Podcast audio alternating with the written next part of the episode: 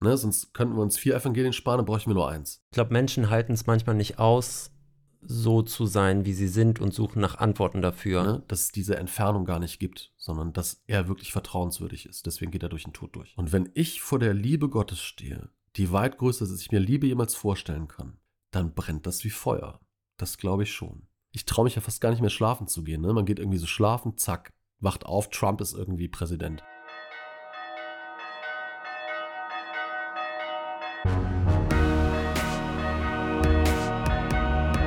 Kater Unser. Begegnungen, die einen Sitzen haben. Moin und Servus, alles Gute zum Osterspecial von Kater Unser. Ich bin Maxi, Suchender und Journalist aus Hamburg. Und ich bin Patrick, Theologe und stolzer Vater. Und wir sprechen buchstäblich über Gott und die Welt, also über Glaubensfragen, heute mit zwei Blicken von innen und einem Blick von außen. Und das alles wie immer im Namen des Katers. Moin Freunde, herzlich willkommen Nico Buschmann. Schön, dass du heute am Start bist. Mega geil. Hallihallo. Freut mich. Nico ist ein Freund, bekannter äh, Social Media Freund, nie live gesehen. Ich habe eine Ahnung, wo er wohnt, irgendwo in Köln-Dickendorf.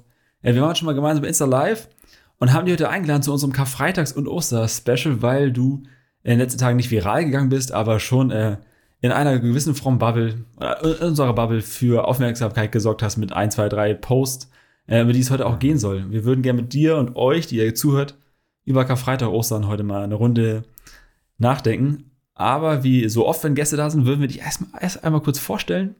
Das, was unsere Recherche herausgefunden hat. Mhm. Wir werden also quasi deine Homepage einfach rezitieren und dann kannst du es korrigieren oder ergänzen. Ja. Also, meine Damen und Herren, vor, mir, vor uns sitzt Nico Buschmann, ehemals Ballmann.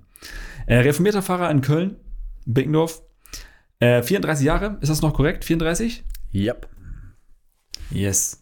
Was ich persönlich gut fand, du warst ein Jahr auf den Philippinen äh, du hast äh, persönlich äh, Theologie und Philosophie studiert, und zwar in Mainz, Heidelberg und München. Du machst gerne Mucke, das sieht man öfter bei Instagram, dass du Gitarre spielst und so. Äh, du liebst Käsekuchen und guten Whisky. Und du hast so ein, zwei Hashtags, wie die du stehst oder stehen möchtest. Hashtag ansprechbar und Hashtag digitale Kirche, also irgendwie so ein Online-Pfarrer sozusagen, wenn man es mal so mhm. platt ausdrückt. Und äh, du, eins deiner, deiner Fables ist, glaube ich, dass du versuchst, selber erwachsen zu glauben und mit anderen zu entdecken, wie man erwachsen mündig, wie auch immer glaubt. Und das tust du ganz viel vor Ort, aber auch digital bei Insta-Pulsen, so heißt ein Format oder bei Auf ein Glas Wein mit Y, XY und diskutierst bei Insta-Live-Sessions äh, über theologisch schwierige Themen, um Menschen zu helfen, irgendwie ranzukommen an dieses Ding Glauben. So, Weiterglauben, Erwachsenglauben und so weiter. Trifft das ungefähr das, wie du dich auch vielleicht ansatzweise vorgestellt hättest? Ja, ich hätte mich, glaube ich, viel kürzer vorgestellt, ne? ja, ich hätte, jetzt, ich hätte jetzt nicht so viel das, Zeit ja. auf, mich, auf, auf mich gegeben, aber nein, ist äh, schon voll in Ordnung. Also, das ist alles wahr, was du Aber es war nichts hast. Grundlegendes Falsches nee, dabei. Nee, nee, überhaupt nicht. Nee, nee, nee. Also, vielen Dank erstmal ähm, für, diese, für diese ausführliche Vorstellung. Ich hätte jetzt, ich stelle mich ja meistenteils immer nur vor mit irgendwie, ich bin Nico, äh, 34, fahre aus Köln und bin auch online aktiv. Ähm, meistens reicht das dann auch. Und ich mache so ab und zu so Glaubensformate irgendwie, Formate zur Glaubenskommunikation. Ja. Aber TikTok machst du nichts so, ne? Nee, nee, ist tatsächlich äh, nicht, nicht mein Medium. Aber da gibt es ja andere Leute, Muss die coole Sachen machen, ne? Also. Ja. ja. Habe ich auch gehört. Aber sehr schön, mhm. das, ist, das ist Nico. Ich habe erst vor einer Viertelstunde gerafft, also Viertelstunde vor Aufnahme, dass du gar nicht mehr Ballmann heißt, sondern Buschmann. Ich glaube, ich war so auf dieses Mann fixiert hinten, dass ich gar nicht gemerkt habe, dass du geheiratet hast. Mein Fehler. Es sind wenigsten Leuten aufgefallen, aber der, der Unterschied ist jetzt noch nicht riesig, ne? Also, also B bleibt ja. vorne und Mann hinten dran und irgendwie dazwischen ein bisschen was geändert. Also. Ja, das Auge macht das irgendwie so. Genau. Äh, Nico, wir haben eine erste Rubrik, mit der starten wir. Los geht's. Der Kater der Woche. Unser Kater der Woche ist immer die Rubrik, wo wir uns so ein bisschen eingrooven wollen in die Folge, wo wir ein bisschen uns updaten wollen, was gerade bei uns abgeht und ähm, wo wir ein bisschen von dem sprechen wollen, was uns betrifft, was uns ähm, nachhängt wie ein guter Kater. Und ähm, Nico, ich weiß nicht, ob du schon einen Kater der Woche hast. Ähm, vielleicht kannst du uns ja sagen, was dich beschäftigt hat die letzten Tage und Wochen. Ja, ich habe ja ähm, bin momentan gesegnet mit einer extrem großen, mit einem extrem großen Konfikurs irgendwie. Also wir sind irgendwie so, äh, ich glaube, 80, 90 KonfirmandInnen, äh, die da Alter, dabei sind und haben das dann aufgeteilt in so vier, vier Konfikurse und haben das komplette Konzept überarbeitet und so. Und auch nochmal theologisch komplett überarbeitet. Und äh, die kam, vor ein paar Wochen kam er von der Konfifahrt und so zwischen Tür und Angel, ne? Also zwischen irgendwie so gerade irgendwie mega irgendwie verschlafen noch irgendwie und, und Schlafdefizit und Sachen wegräumen. Die Kids werden gerade abgeholt von ihren Eltern. Kam so ein Konfi zu mir, der irgendwie drei Köpfe größer ist als ich. Und er sagte so, ey, Nico, ich hätte noch eine kurze Frage an dich. Und ich so, ja klar, was denn? Ähm, sag mal, nur ganz kurz, ähm, wer war eigentlich zuerst, Gott oder die Zeit? so kurz nebenbei. und dann stehst du da so auf dem Platz und dann denkst äh, äh, was? Dann sagt er so, naja, also wenn, wenn, wenn Gott vor der Zeit war, dann kann er ja eigentlich gar nicht gewesen sein, weil dann war ja noch gar keine Zeit da. Aber wenn die Zeit vor ihm da war, wer hat denn die Zeit erschaffen?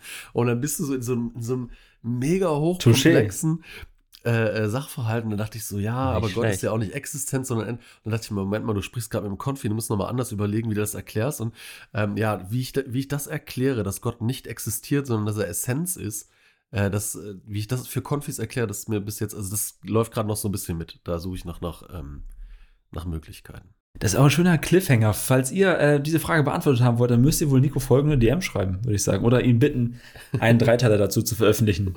Herrlich. Äh, Maxi, damit wir auch in unserem Modus bleiben hier, was der Kater der Woche ist, frage ich dich erstmal. Was ist denn dein Kater der Woche, Alter? Was hängt nach?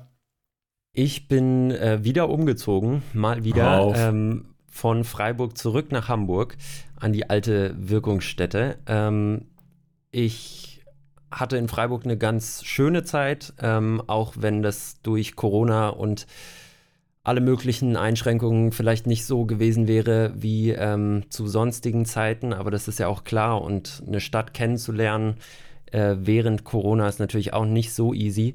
Aber ich bin jetzt auch wieder ganz froh, zurück in Hamburg zu sein, irgendwie ähm, meine Leute hier zu haben und ein ähm, bisschen mehr Struktur vielleicht und äh, soziales Gefüge. Und da freue ich mich auf jeden Fall sehr jetzt auf die Zeit, die kommt.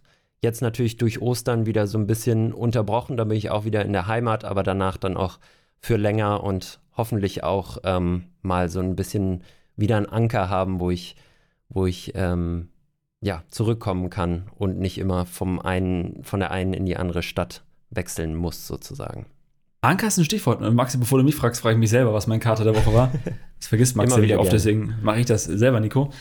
Äh, Anker ist ein Stichwort. Und zwar, wenn ihr diese Folge gerade hört, bin ich jetzt gerade segeln. Wir sind äh, über Ostern, machen wir fast jedes Jahr, seit Ewigkeiten schon mit 18 Freunden Segelturn in, aus, in aus Friesland, würde ich sagen, nee, in, in, in Holland da oben, von Insel zu Insel. Mega geil. Und für uns das erste Mal jetzt seit äh, zweieinhalb Jahren wegen Corona, endlich. Hoffentlich sind alle gesund und dabei. Und was für mich einfach kribbelig ist oder war, dass wir zwei Kinder dabei haben. So null und zwei Jahre alt, dann mit Segeln auf so offenem Meer und so. Es ist erstmal boah, ein bisschen Schiss vor. Und in kleinen Kabine schlafen zu viert. Aber es äh, wird unvergesslich gewesen sein. Sag ich mal so. Irgend so ein Foodtour. Mega, das ist der Karte der Woche. Ihr habt einen kleinen Einblick von Nico, von uns, äh, wie es uns gerade so geht. Wir nehmen auf und freuen uns, Nico, dass du da bist, zu einem Special-Thema. Und wir starten jedes Mal in, in Podcast auch äh, mit einem Zitat zum Katertag. Das gute Wort zum Katertag. Das gute Wort zum Katertag. Unser gutes Wort zum Katertag soll ja so ein bisschen immer der Gesprächseinstieg sein. Und äh, unsere Folge kommt an Karfreitag raus dieses Jahr. Ähm, wir sind auch ziemlich aktuell. Wir äh, nehmen nur ein paar Tage vorher auf. Und Paddy hat es eben schon gesagt, Nico, du hattest in letzter Zeit ganz gut Traffic auf deinem Instagram-Account, weil du einen Post, einen geteilten Post rausgehauen hast, in dem du Folgendes gesagt hast warum Jesus nicht mehr für mich am Kreuz gestorben ist. Das war die große Überschrift und das hast du dann in der Caption, in der Beschreibung ein bisschen genauer ausgeführt.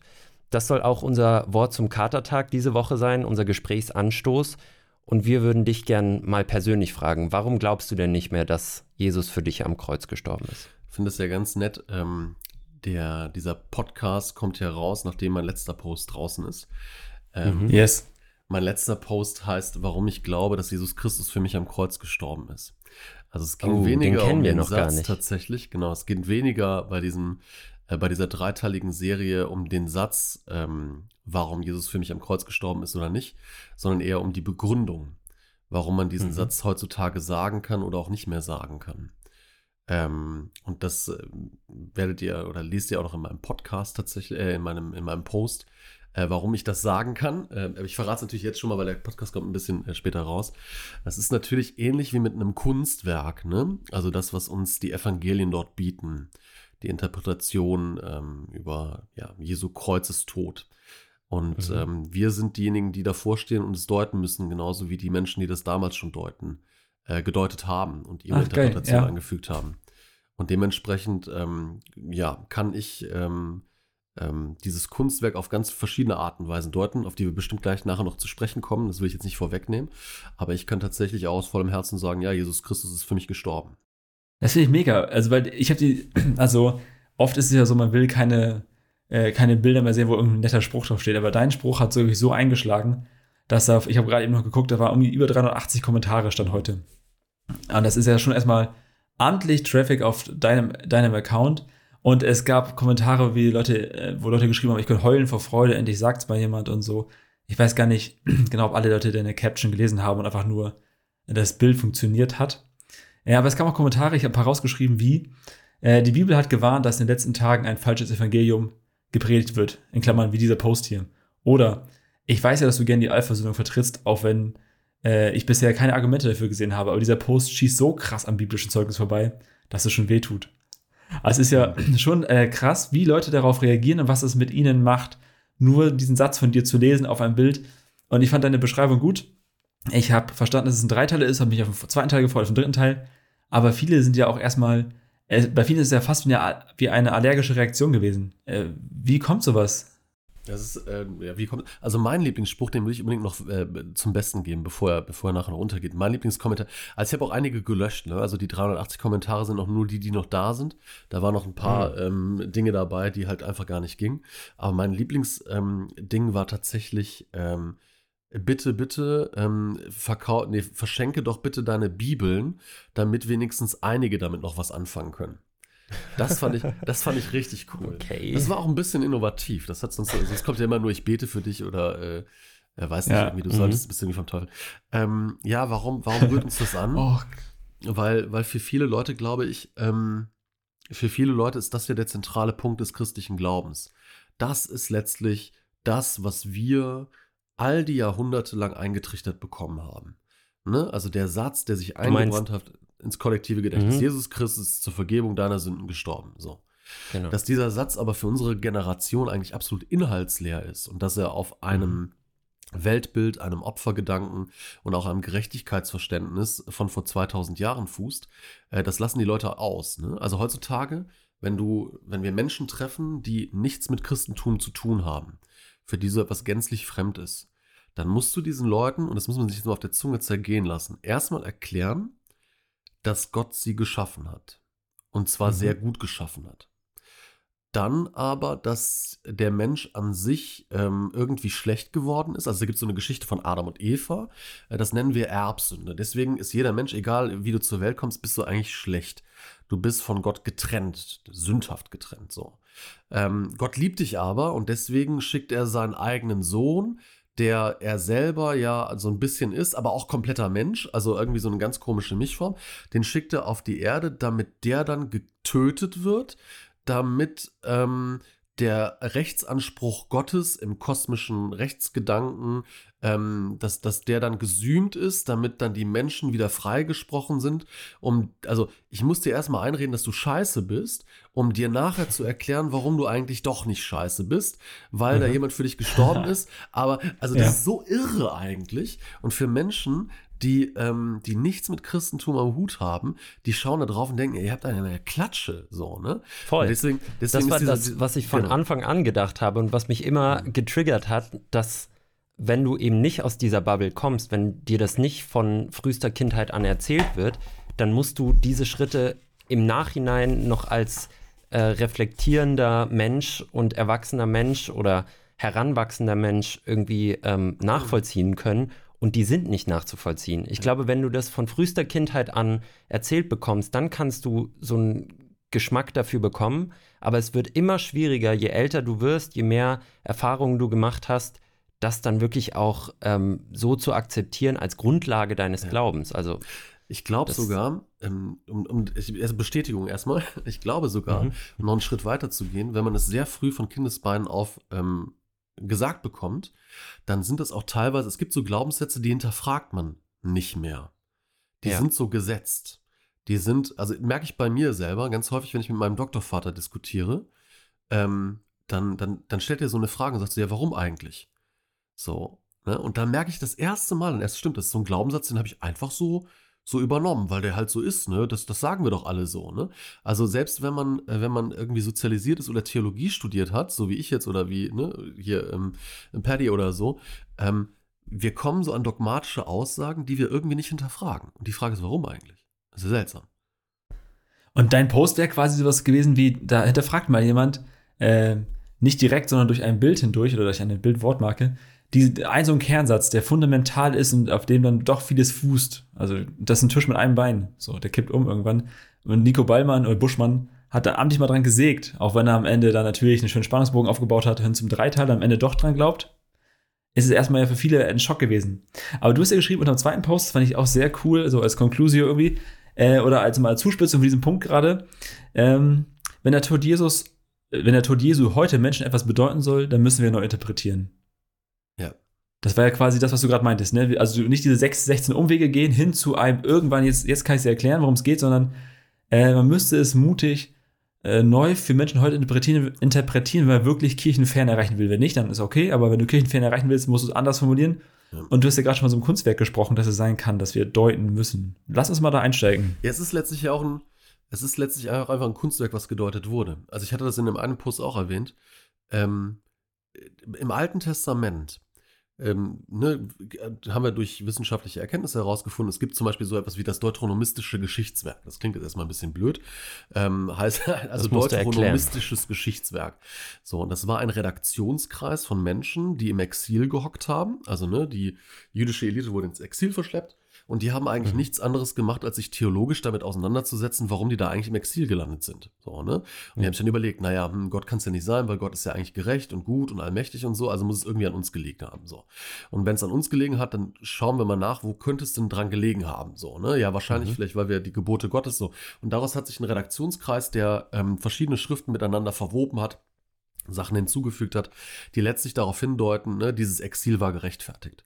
Also das heißt. Das sagst du auch, das ist ein Teil der Verarbeitung, ne? Der Genau, eigenen Kultur genau. und Geschichte. Genau, Mhm. es ist eine Verarbeitung so. Das heißt, ähm, da haben Menschen, denen ist etwas passiert und die haben das versucht, im Horizont ihres Vertrauens auf Gott zu deuten. Mhm. So. Nichts anderes, und das wird im Neuen Testament leider immer ein bisschen ignoriert, ist ja auch den Jüngerinnen und Jüngern passiert. So. Da ist jemand gestorben und sie haben etwas erfahren wie eine Auferstehung oder sie haben, ne, das wurde zumindest tradiert. So, und diese Erfahrung von Tod und Auferstehung musste ja irgendwie gedeutet werden. So. Mhm. Aber womit kann ich denn Dinge deuten? Mit dem, was mir halt zur Hand liegt. So, und die Leute damals hatten eine ähm, Kultur, die natürlich sehr jüdisch geprägt waren. Viele waren Juden, nicht alle unbedingt, aber kamen zumindest aus dem jüdischen Kulturkreis. Und die haben natürlich Bilder übernommen, die haben bestimmte Interpretationsweisen von Opfern und so weiter und so fort übernommen und vor allen Dingen aber auch die Texte, die sie hatten aus dem Alten Testament. Ne? Also wenn wir an den Gottesknecht denken zum Beispiel, ne, aus den großen Prophetenbüchern, ähm, die haben versucht mit ihren Mitteln diese Ereignisse theologisch zu interpretieren. Und was dabei rauskam, war halt eine Opfer-Sühne-Theologie. So. Ähm, das merkt man daran, vielleicht letzter Satz dazu, die Evangelien, die uns vorliegen, das sind ja keine, das sind ja keine geschichtlichen Tatsachenberichte, die wir da haben. Das wäre schön, Mhm. wenn das so wäre. Sondern das sind Interpretationen des Leben Jesu aus unterschiedlichen Perspektiven. Ne, sonst könnten wir uns vier Evangelien sparen, dann bräuchten wir nur eins. So, ne? Wir haben auch vier unterschiedliche Evangelien mit vier unterschiedlichen Konnotationen, mit vier unterschiedlichen Jesusbildern, mit vier unterschiedlichen Adressaten, mit vier unterschiedlichen Teilsgeschichten, so, ne, die miteinander verwoben sind. Das eine nennt man synoptische Evangelium, das andere ist ein bisschen was anderes, wie auch immer. Aber das ist eine Auswahl an bestimmten Jesus-Interpretationen. So, und wenn ich natürlich damals theologisch den Tod Jesus interpretiert habe als ein Sühnetod Jesu, ja, dann suche ich natürlich auch Evangelien aus, die das belegen. Also, Mhm. hätte ich auch gemacht. So, jetzt sagst du ja trotzdem, wir als Christen, auch wenn ich jetzt nicht dazugehöre, aber aus, aus eurer Perspektive, wir müssen jetzt mit dem arbeiten, was wir haben. Die Bibel ist so, wie sie ist. Wir müssen sie aber neu interpretieren. Mhm. Wie soll das funktionieren und welche anderen Interpretationsmöglichkeiten stecken denn überhaupt darin? Also das eine ist zum Beispiel einmal zu schauen, ähm, wie kann ich denn mit meinem Glauben, mit dem, was ich, wie ich heute Gott erfahre, ähm, wie kann ich denn dieses, dieses, diesen historischen Fakt des, der Kreuzigung Jesu interpretieren? Was bedeutet das für mich persönlich? So. Mhm. Und da träume ich immer ein bisschen davon, dass wir einmal alles, was wir gelernt haben, einfach mal ablegen und einfach uns mal hineinbegeben in die Tatsache, dass da ein Mensch gekreuzigt wurde, der es nicht verdient hat. Ein Mensch, der irgendwie anderen Leuten geholfen hat, der ähm, ein, ich finde sowieso irgendwie, wir Christen haben viel zu großen Fokus auf das Ende dieser Geschichte. Wir müssten eigentlich viel mehr auf das Wirken Jesu gucken. Ne? Also was er alles gemacht hat, was er gesagt hat, tolle Sache. So, aber worauf ich äh, zu sprechen wollte, ähm, wenn wir mal frei davon, davon schauen, von dem ganzen äh, Theologie, die wir vorher erlebt haben, dann stirbt da ein Gerechter. Und das Erste, was einem einfällt, ist, das ist ungerecht. Und für mich persönlich, ne, ist jetzt eine Interpretationsmöglichkeit diese Ungerechtigkeit der Welt, die trifft auch einen Menschen, der so nah bei Gott war, dass die Menschen gesagt haben, der war Sohn Gottes. Der hat diesen Hoheitstitel hat er bekommen. Den trifft diese Ungerechtigkeit. Und wenn ich jetzt tatsächlich glaube, dass Jesus Gott selbst war, dann trifft Gott diese Ungerechtigkeit auch. Das heißt, ich mhm. glaube nicht an einen Gott, der ab dem Moment, wo es unbequem wird, irgendwie sagt, war nett mit euch, ne? ich gucke dann doch wieder ein bisschen aus der Ferne zu, sondern einen Gott, der ganz, ganz nah ist. Ein Gott, der durch das Leid hindurchgeht. Ein Gott, der sagt, ich besiege den Tod für euch dadurch, dass ich ihn selbst durchgehe und zeige, hier endet es nicht. So. Das sind Dinge, ein Gott, der mit dem Leidenden mitgeht, ein Gott, der mitstirbt, ein Gott, der im, im, in Trauer, in der, im Schmerz ganz, ganz nah und ganz, ganz dicht ist. Der den Hass der Welt zerbricht am Kreuz, wo er sagt, ne, zu dem einen Typen, der rechts neben ist, heute wirst du noch mit mir im Paradies sein. Ein, ein, ein Gott, der etwas, ähm, ja, der etwas spüren kann, was es heißt, fern zu sein. Ne? Also Jesus Christus, der Mensch, der gesagt hat, Eli, Eli, lama sabachthani. Mein Gott, mein Gott, warum hast du mich verlassen? Das sind alles Momente, die ich als Christ in dieser Welt nachempfinden kann. So. Und das bedeutet mir weitaus mehr als irgendein kosmische Gerechtigkeits-, Justitia, Anspruch, eine Wiederherrichtung des Menschen oder wie auch immer. Da passiert nämlich lustigerweise genau das, was wir unter, die, also unter dem Gegenteil von Sünde verstehen. Da ist plötzlich nämlich Vertrauen, da ist Gottes Nähe, da ist eben keine Trennung mehr. Und das wäre zum Beispiel eine Möglichkeit, das Ganze zu betrachten. Ne? Also es wäre jetzt so ein bisschen Moltmann-mäßig.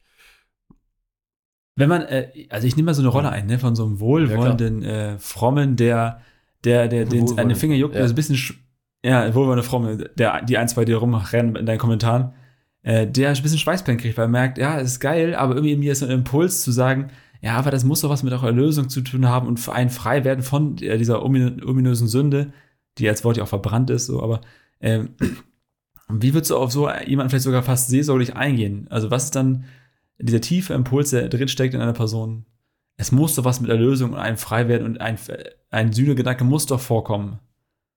Ich frage mich die ganze Frage, Zeit die kommt. Immer, genau, die Frage, die ich immer zurückstellen würde, warum, warum willst du unbedingt für, für deine Sünden leiden? Das ist eine gute Frage. Also warum, warum hast du das unbändige Bedürfnis, dafür bestraft zu werden? Ich glaube, Menschen halten es manchmal nicht aus, so zu sein, wie sie sind und suchen nach Antworten dafür. Mhm, das kann ich gut nachempfinden. So, ne? Also, dass ich irgendwie mit mir selber nicht im Reinen bin, ne? Dass ich irgendwie mhm. mich, mich, äh, ne, meine irgendwie größer oder kleiner zu machen, als ich eigentlich bin, ne? Also so diese Gottestrennung. Das kann ich verstehen. Das ist auch schmerzhaft, aber warum muss ich dafür auch noch bestraft werden, wenn das schon scheiße an sich ist? Naja, ja, wie so ein schlechter Vater der mal draufhaut und dadurch denkt, jetzt wird's besser, ne? Also, wenn ich, wenn ich eine Kackbeziehung zu meinem, zu meinen Eltern habe, dann quält mich das, dann finde ich es scheiße. So. Und dann, dann belastet mich das. Wenn da noch einer kommt und sagt, du hast eine Scheißbeziehung zu deinem Vater, äh, dafür bestrafe ich dich jetzt, äh, das wäre das wär richtig irre. Ja. Also warum wollen wir immer bestraft werden von Gott? Dafür, dass wir in einer Situation sind, in der wir eigentlich gar nicht sein wollen. Ich, ich habe mein Gefühl ist, dass wenn, also das, wenn dieser fromme Hebel anspringt bei Menschen, und ich kann es irgendwie nachvollziehen, weil ich aus so einer Bubble kam oder komme, äh, damals, dass dann, dass dieses Wort Sünde und diese, diese Prägung so mächtig in einem ist, dass man das schwer loslassen kann. Das ist, man versteht. Aber es ist halt Prägung. Dieses Prägung, genau. Man, wahrscheinlich würde, würde, der, würde die klassische Antwort sagen, steht, würde die klassische Antwort sein, es steht in der Bibel. Ich könnte es nicht belegen, ne? Also ich als der äh, wohlwollende Kommentator sozusagen. Aber mein tiefes Gefühl sagt mir, steht in der Bibel, und wenn ich das jetzt anfange zu hinterfragen, das ist ganz. Das, das, das, ich kann nicht in diesem Einstübern rütteln. Genau, aber dann merkt man auch wieder, äh, das eine führt zum anderen. Ne? Also letztlich ist es immer wieder die Bibelhermeneutik. Ja. die uns da trennt. Ja. So, ne?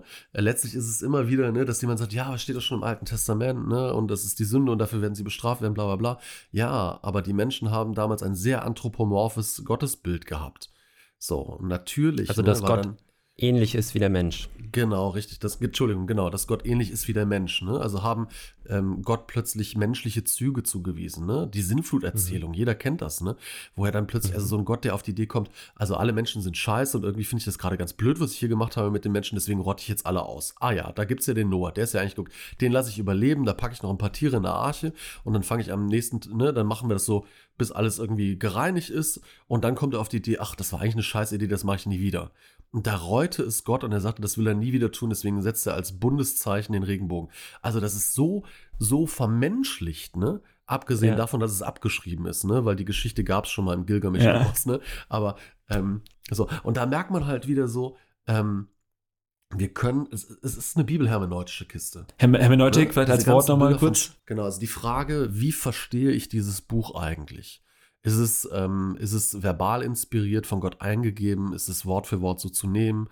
Äh, oder ist es eine geschichtliche Entwicklung? Oder ist das alles nur Fantasie? Wäre auch eine Bibelhermeneutik. Genau. Nico, wir hatten äh, verschiedene HörerInnen-Fragen bekommen äh, an dich, auch ganz speziell zu dem Thema jetzt. Und eine passt vielleicht gerade ganz gut.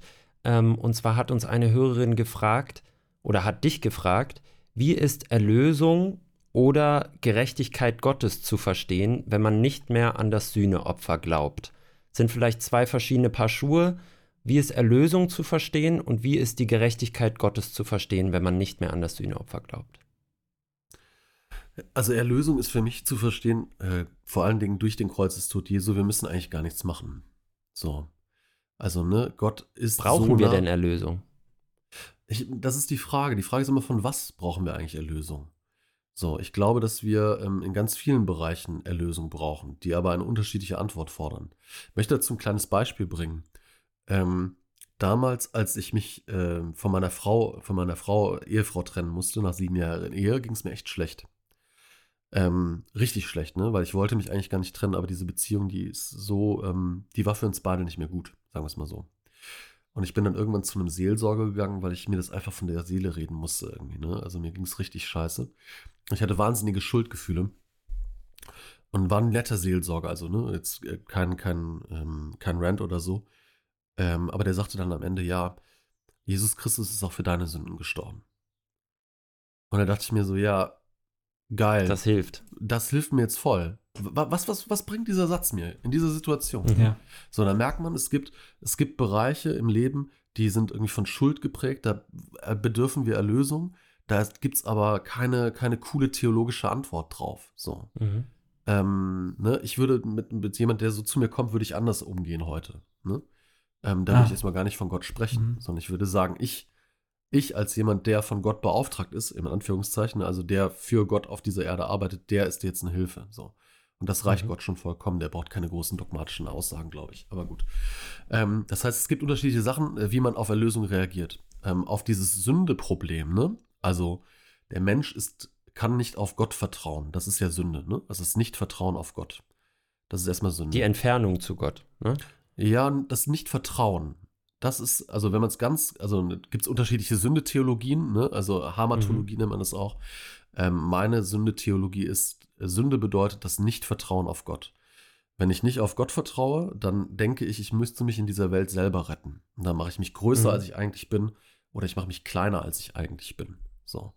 Aber letztlich sind, ne, gibt es auch nicht verschiedene Sünden, sondern immer nur Konsequenzen von der Sünde. Ne? Also das, was ich irgendwie an Schlechtigkeiten in der Welt tue, kann Konsequenz von Sünde sein. So. Und Erlösung wäre dann tatsächlich zu merken, guck mal, da geht ein Gott ähm, durch den Tod hindurch. Einfach um mir zu zeigen, dass ich gar nichts tun brauche. Und dass diese Entfernung, wie du es sagen würdest, oder dass ich auf ihn vertrauen kann.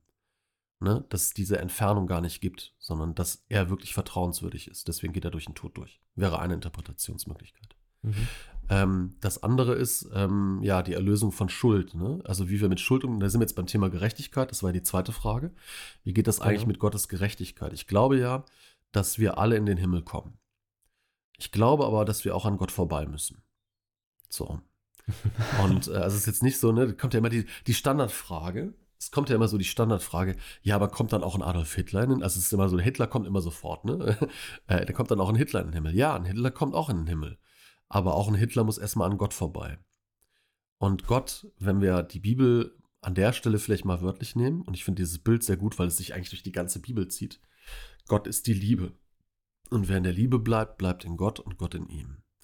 Und wenn ich vor der Liebe Gottes stehe, die weit größer ist, als ich mir Liebe jemals vorstellen kann, und ich habe in meinem Leben nicht geliebt, ich habe in meinem Leben eigentlich immer nur das Gegenteil von Liebe gemacht und kriege plötzlich Liebe geschenkt, dann brennt das wie Feuer. Das glaube ich schon. Ich glaube, diese Erkenntnis, dieser Prozess der Erkenntnis, das brennt wie Feuer. Das ist ungefähr so, ich stelle mir das immer so vor, war jemand schon mal von euch äh, ähm, auf, auf so einem Geburtstag oder auf einem Weihnachtsfest oder so, wo jemand gesagt hat, bringt bitte keine Geschenke mit? ja. Und dann hat man kein Klar. Geschenk dabei und dann kommt jemand auf einen zu und gibt einen Geschenk und man fühlt sich so richtig schlecht, weil man einfach Mhm. nichts hat, um das in irgendeiner Weise auszugleichen. Das ist Ja. richtig. So, und stellt euch das mal eine Trilliausen vor. ähm, ne, dann stehst du vor der Liebe Gottes und du hast halt einfach nichts gehabt. Deswegen Mhm. möchte ich immer wieder differenzieren zwischen Schuld und zwischen Sünde. Sünde ist das Nichtvertrauen auf Gott. Schuldig werden wir an unseren Mitmenschen in dieser Welt und so weiter und so fort. Das sind zwei unterschiedliche Dinge. Die Schuld, da müssen wir an Gott vorbei und das wird uns die Erkenntnis bringen, dass wir irgendwann verstehen, ne, wo wir schuldig geworden sind. Die Sünde, die Trennung von Gott, das kriegen wir in diesem Leben niemals ganz weg. Das werden wir aber irgendwann schaffen, wenn wir bei Gott sind. Ich finde das spannend, aber die Frage, also das, das, ich höre jetzt schon Kommentare explodieren, wenn man es jetzt posten würde irgendwo. Ich finde es aber schön, weil, weil man also sich da wunderbar dran reiben kann. Ich finde, du sprichst erstmal sehr hoffnungsvoll oder positiv von dem, was da passiert am, am, am Kreuz oder so, oder auch diese ganze Session mit Gott. So. Ähm, die Frage, wo, wovon äh, muss ich erlöst werden, das könnte man wahrscheinlich schon eine ganze Woche zu füllen, als also eine ganze Seminarwoche. Das ist spannend. Äh, Kurt Flasch, ich habe ein Buch gelesen von Thorsten Dietz, der zitiert Kurt Flasch und der sagt, ja, ich bin fehlerhaft, ne? Aber Ich bin nicht erlösungsbedürftig. Also so schlecht bin ich nicht. Und er schreibt dann, äh, Zitat, ähm, der, Erlösung, der Erlösungsreligion Christentum entspricht kein Bedürfnis mehr. Also ich, Ja, Das, ist auch so ein Ja. bisschen das, was du gesagt hast. Also wir müssen es neu interpretieren und die Leute heutzutage haben eben dieses Erlösungsbedürfnis anscheinend nicht mehr so wie früher, Ja. weil man vielleicht individuell so viel auch über sich selbst nachdenkt und das, was richtig und falsch läuft in seinem Leben und die vielen Entscheidungen, die man jeden Tag treffen muss, dass man gar nicht dieses, diese große Käseglocke von Sünde und Schuld und so weiter dauerhaft mit sich tragen will. Ja, ich würde es auch wegstreichen komplett. Also es gibt diesen einen wunderbaren ähm, Theologen, ist ein, ähm, ein Tillich-Schüler aus Amerika, John Shelby Spong. Äh, großer Fan von dem Typen. Der sagt, wir, das, das Christentum hat mehrere Probleme und wenn das Christentum in irgendeiner Weise überleben will, dann müssen wir das Christentum neu interpretieren und zwar zwischen Atheismus und Theismus. Wir müssen es in Mhm. der Mitte ansiedeln. So. Und das heißt, wir müssen auf bestimmte Glaubensaussagen verzichten und die radikal wegstreichen. Und der sagt, radikal wegstreichen äh, den Kreuzestod Jesu als äh, Sühne, Sühneopfertod. Ähm, das ist auch vernünftig, weil, und das komme ich ja zum Anfang wieder kurz zurück, das Bild. ähm, das, was in der Bibel passiert, das, genau, was in der Bibel passiert, ist ein Bild, was wir immer wieder neu betrachten, wo einem neue Dinge auffallen. Und vielleicht betrachten wir heute ein Bild, ein, keine Ahnung, ein Bild von einem Meer und wir schauen auf die Wellen, auf den Wellengang. Und der wird plötzlich ganz wichtig für uns, weil wir gerade bei uns Menschen das Thema Wellengang ist. Für Generationen nach uns, die auf das Bild schauen, wird vielleicht der blaue Himmel total wichtig sein und wertvoll, weil das Thema gerade ist Weite und Himmel. So. Und genauso, glaube ich, ist das Leben Jesu so voll mit ähm, guten Dingen, die uns Menschen helfen, in diesen Zeiten zu leben, dass ich glaube, jetzt ist gerade die Zeit angebrochen, wo wir weniger den Fokus auf den Tod Jesu legen sollten, als vielmehr auf das Leben Jesu. Mhm. Genau. Das lässt sich natürlich ähm, nicht so einfach durchführen am Karfreitag, wenn ihr das alle hört. Ähm, da geht es ja hauptsächlich um den Tod Jesu, denn dann in den kommenden Tagen steht natürlich dann auch wieder die Auferstehung und das, das eigentlich Göttliche, was dann ja erst, ähm, oder das eigentlich Christliche, was dann ja erst äh, entsteht sozusagen, steht dann im Mittelpunkt. Ähm, wo du aber gerade schon angesprochen hast, jede Zeit interpretiert auch Sachen unterschiedlich. Nochmal eine Hörerinnenfrage, ähm, die nämlich jetzt auch gerade speziell für dieses Jahr fragte, ist es trotzdem okay, Ostern zu feiern, wenn gerade die gesamte Welt um den Krieg in der Ukraine trauert? Was ist dazu deine Einstellung? Also inwiefern ähm, beeinflusst auch das, das aktuelle Weltgeschehen so ein persönliches Feiern vielleicht von religiösen Festen? Also der, der Kreuzestod, aber vor allen Dingen auch die Auferstehung haben ja auch eine politische Dimension. So, ne? Also mit den Erfahrungen aus Ostern, mit der, mit, der, mit der Erfahrung der Auferstehung, mit dem Sieg des Lebens über den Tod, so, ist dem Tod die Endlichkeit genommen. So, das heißt, das ist sehr wohl etwas, was wir gerade im Angesicht von Leid, ähm, von Zerstörung und von sehr vielen Menschen, die sterben, ähm, als Hoffnung haben. Dass zum einen diese Menschen bei Gott sein werden, dass sie leben werden, auch wenn sie sterben, auch wenn sie gestorben sind, aber vor allen Dingen auch, ähm, ja, dass diese neue Perspektive uns vielleicht tatsächlich hilft. Und jetzt bin ich wieder bei der Sünde, ne? also Jesus Christus gestorben zur Vergebung der Sünde, ne? also dass wir auf Gott vertrauen können, mit dieser Vertrauensperspektive Frieden zu stiften. Also im Kreuzestod in der Nähe Gottes sehen wir, Gott ist ein Gott, auf den ich vertrauen kann. So weit, dass ich auch mich in diese Welt hinauswagen kann und diese Welt verändern kann, hin zu dem, was dieser Mensch aus Nazareth als das Reich Gottes bezeichnet hat. Und das heißt Frieden stiften in meinem Umkreis, in meinem nächsten Feld, sodass wenn wir alle ganz, ganz viele kleine Friedenssamen stecken, dass dieser Friede irgendwann überspringen wird. Also ich glaube, wir können als Christen sehr, sehr getrost, ähm, ja, und vielleicht auch voller Pragmatismus und voller Enthusiasmus ähm, Karfreitag und Ostern feiern. Das ist mega zuzuhören und wie du auch nebenbei einfach wegatmest. So ein, zwei, ein, zwei Sätze. Finde ich sehr, sehr cool. Äh, du hast, ich versuche mal, wenn man, ich versuche mal so eine, eine Zusammenfassung oder zwischen Step einzulegen. Du hast davon gesprochen, dass äh, jede Kulturgeneration äh, das, was da passiert, mit ihren Mitteln eigentlich deuten muss, also mit äh, Bildern oder mit Geschehnissen aus ihrem Umfeld. Das haben die Juden damals getan.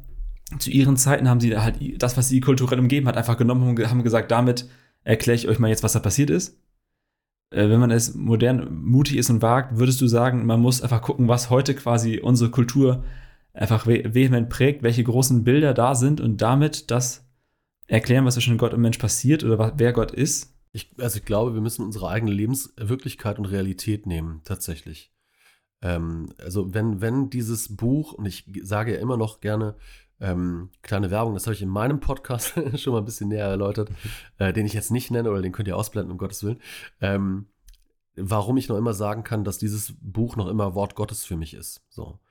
Ähm, und das sage ich auch, es ist Wort Gottes. So. Und de dementsprechend traue ich diesem Buch aus zu, dass es in unterschiedlichen Zeiten unterschiedlich wirken kann. Das heißt, ich kann mit meiner eigenen Lebensrealität an dieses Buch herantreten, kann sagen, mit, mit dieser Brille, die ich jetzt gerade aufhabe, und diese Brille ist meine eigene Lebenswirklichkeit, ne, das, wo ich jetzt gerade aufgewachsen bin, ich als heterosexueller äh, Cis-Mann irgendwie in Mitteleuropa, ich lese jetzt diese Bibel, so, und ich vertraue darauf, dass ich sie äh, mit dieser Brille auch lesen kann. Und dann kommen da ganz spannende Sachen drauf, weil dann entdecke ich zum Beispiel im Kreuzestod ähm, eine ähnliche Hoffnungslosigkeit und Verlassenheit, wie ich das vielleicht in dieser Welt auch ganz oft spüre. Dass nämlich gerade die, die eigentlich gewinnen sollten, dass die plötzlich verlieren. So. Das, ne, das, was eigentlich nicht eintreten darf. Also ich habe das mal gehabt, ich weiß nicht, wie das bei euch war. Ich traue mich ja fast gar nicht mehr schlafen zu gehen. Ne? Man geht irgendwie so schlafen, zack, wacht auf, Trump ist irgendwie Präsident. Man geht irgendwie schlafen, wacht auf, zack, Brexit ist da. Man geht irgendwie schlafen, zack, haben wir den Ukraine-Krieg. Also ich habe gar keinen Bock mehr schlafen zu gehen. Aber das, was eigentlich nicht passieren darf, das passiert in dieser Welt. Das ist eine Lebenserfahrung, mhm. die im Kreuz auch wieder aufgeht. Das, was nicht passieren darf, und das können die Jüngerinnen und Jünger noch besser nachfühlen, dass der Heiland, auf den sie alles gewettet haben, dass der versagt am Kreuz. Ne? Das passiert. So. Aber Gott lässt das nicht stehen. Gott lässt dieses Versagen nicht stehen. Sondern Gott setzt hinter diesen Punkt, macht aus diesem Punkt, macht daraus ein Semikolon und sagt, es geht aber trotzdem weiter. Das ist eine Erfahrung, mit der können Menschen mitgehen, weil es ihre Lebensrealität widerspiegelt, weil es das, ne, was, was sie selber erleben.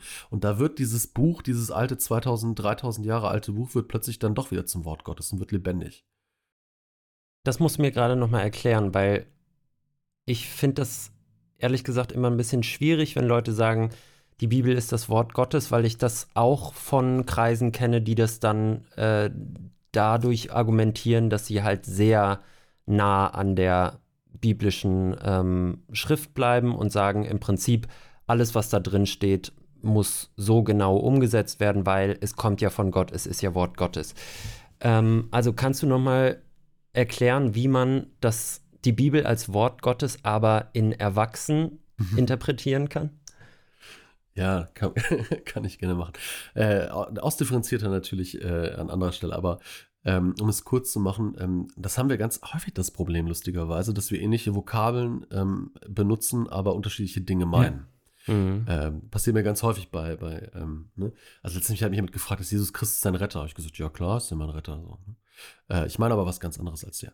Äh, kommen wir zum Wort Gottes. Ja, warum ist das für mich trotzdem Wort Gottes? Also es ist erstmal für mich ein ähm, Buch, ein historisches Buch, das gewachsen ist. Das durch unterschiedliche redaktionelle Bearbeitungen ähm, von Menschen, die jeweils ihre eigenen Inhalte irgendwie dann noch mit reingeben wollten oder ihre Interpretation etwas verschärfen worden, verändert worden ist. Ein Buch, das sukzessive entstanden ist und das irgendwann fertiggestellt ist und das uns heute begegnet in unterschiedlichen Übersetzungen ähm, aus unterschiedlichen ähm, rekonstruierten Quelltexten. So. Warum ist es trotzdem Wort Gottes? Weil es etwas über die Beziehung von Menschen zu ihrer damaligen Zeit zu Gott erzählt. Und in diesen Geschichten klingt etwas an. Und zwar etwas, das über uns selbst hinausragt. Also etwas, was einen Raum öffnet, in dem ich tatsächlich ähm, Gott begegnen kann. Und am deutlichsten wird für mich das immer in so performativen Sätzen.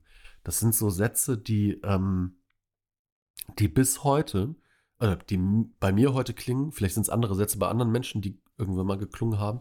Sowas wie, wenn ich lese, ähm, die aber auf den Herrnhaaren empfangen immer wieder neue Kraft, dass sie laufen und nicht matt werden, dass ihnen Schwingen wachsen wie Adler.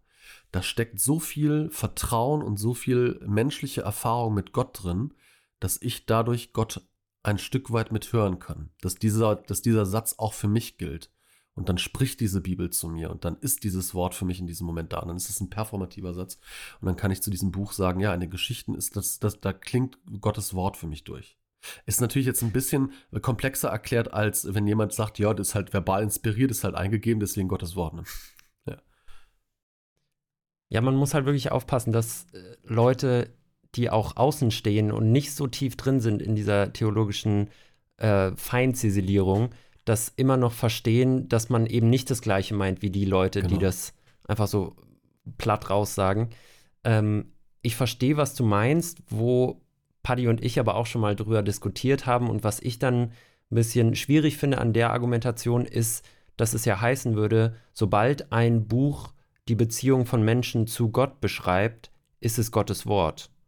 Also, ja. so hast du es eben gesagt. Ähm, genau. Das heißt, man, man könnte ja heute die Bibel auch weiterschreiben oder man hätte ja die ganzen 2000 Jahre durch einfach weiterschreiben können und die Bibel wäre zehnmal so dick geworden. Also, ja. Irgendwas Spezielles muss ja in der Zeit auch gewesen sein, dass man damals gesagt hat, das sind die Texte, die, an die wir uns jetzt hängen und an denen wir unseren Glauben orientieren und andere eben nicht mehr.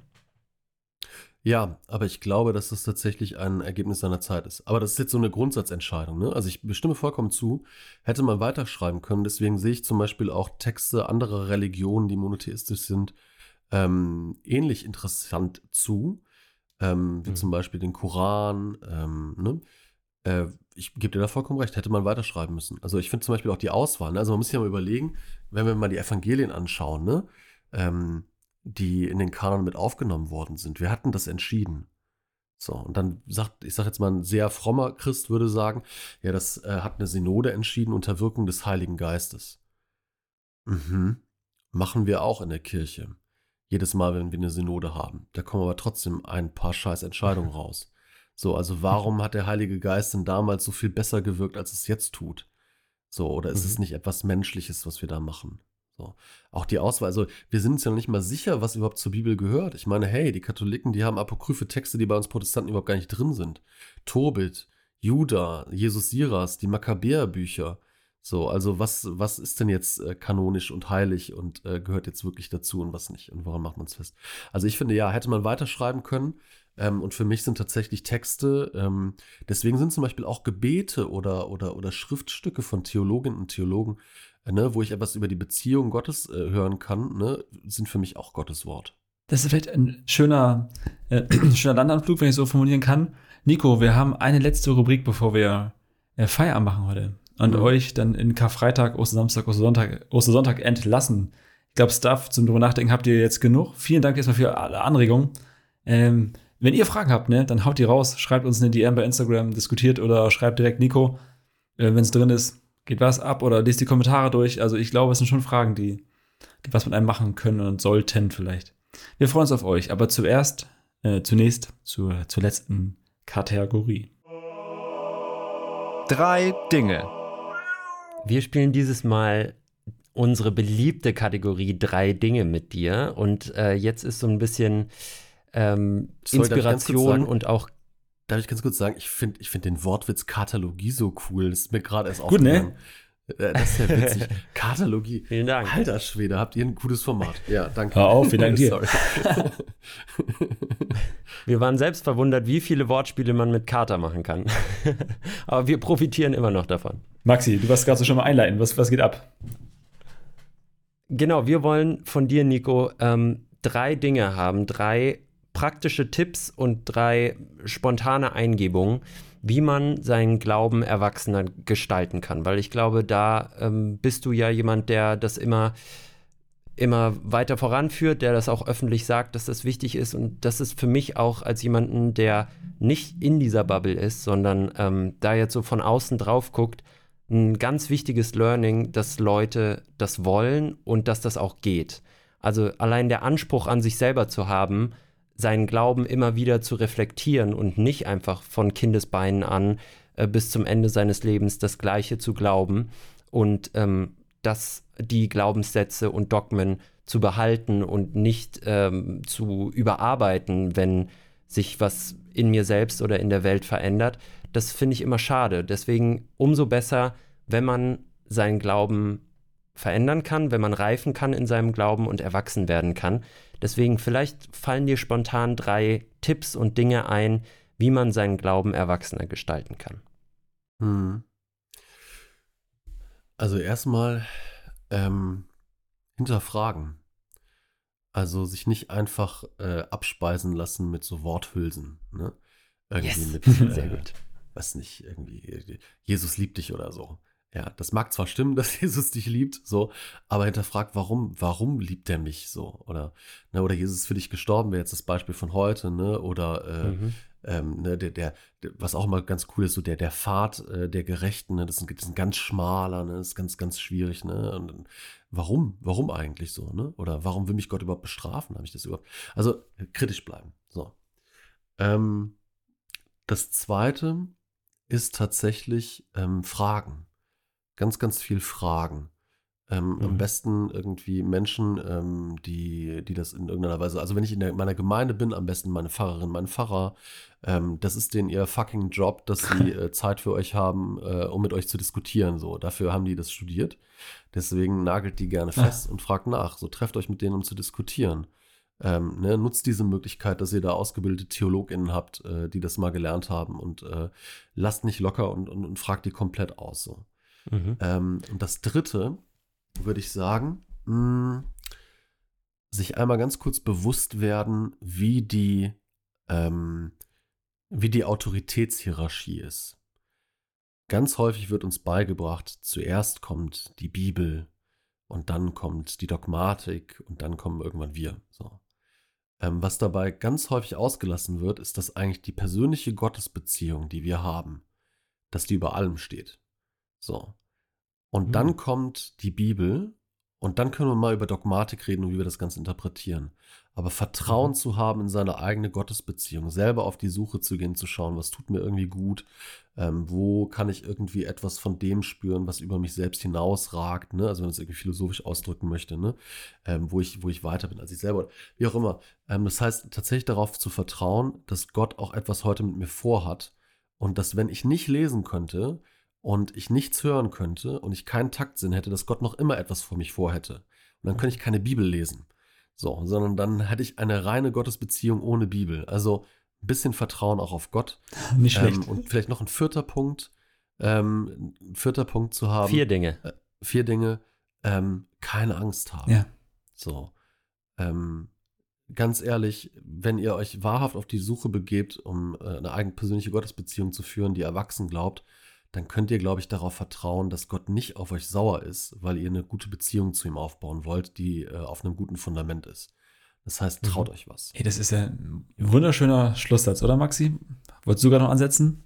Ich wollte sagen, äh, vielen Dank. Es hat sehr, sehr viel Spaß gemacht und ähm, ich glaube, da kann man wirklich was draus ziehen aus den drei plus einen Dingen, ähm, die du jetzt zum, zum Ende nochmal gesagt hast. Es war mal wieder eine sehr eine sehr christliche Folge, die wir jetzt länger nicht hatten in unserer äh, Vielfalt-Staffel. Aber es ist ja auch das Oster-Special, deswegen ähm, genießt ihr vielleicht an diesem Wochenende so ein bisschen auch die Zeit zu Hause in der Familie und ähm, vielleicht auch ein bisschen spirituelle Zeit zu diesem ähm, Event, zu diesem äh, Feiertag, zu diesen Feiertagen.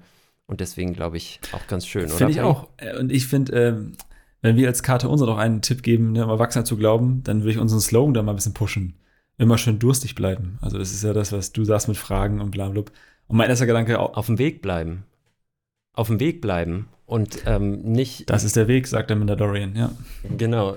Äh, nicht meinen, dass man irgendwie angekommen ist und dass man nichts mehr machen müsste, sondern gerade wie wir es versuchen, in Gesprächen bleiben, auch äh, in unangenehmen Gesprächen, manchmal in schwierigen Gesprächen und weitergehen, gemeinsam weitergehen. Das ist auf jeden Fall auch unser Ziel. Das ist das, was wir machen wollen. Und ähm, ihr könnt uns gerne dabei begleiten. Ihr könnt uns äh, eure Meinungen schreiben als DM bei ähm, Instagram, als Kommentaren bei Spotify oder anderen Podcast-Plattformen. Da freuen wir uns immer sehr. Das hilft uns auch immer sehr. Und ansonsten ähm, folgt uns und Nico natürlich at Einspunk auf Instagram. Hm. Und ähm, wir hören uns Was der Name bedeutet? wieder. Ist ein Cliffhanger, Freunde. Haben wir vergessen zu fragen. Könnt ihr aber einfach auf dem Account von Nico äh, mal nachschauen. Und ich würde sagen, wir schließen mit Tommy Schmidt von Gemischtes Hack. Ne? Der sagt immer, habt euch ein bisschen mehr lieb oder habt euch lieb. Damit ist der Gott vielleicht näher als manch anderer. Nico, vielen Dank, dass du da warst für die Zeit. Absolut. Danke, dass ich da war und äh, ja, euch ein gesegnetes Ostern. Ebenso. Bis dann. Haut rein, Freunde, haut rein. Ciao, Sie. Ciao, ciao.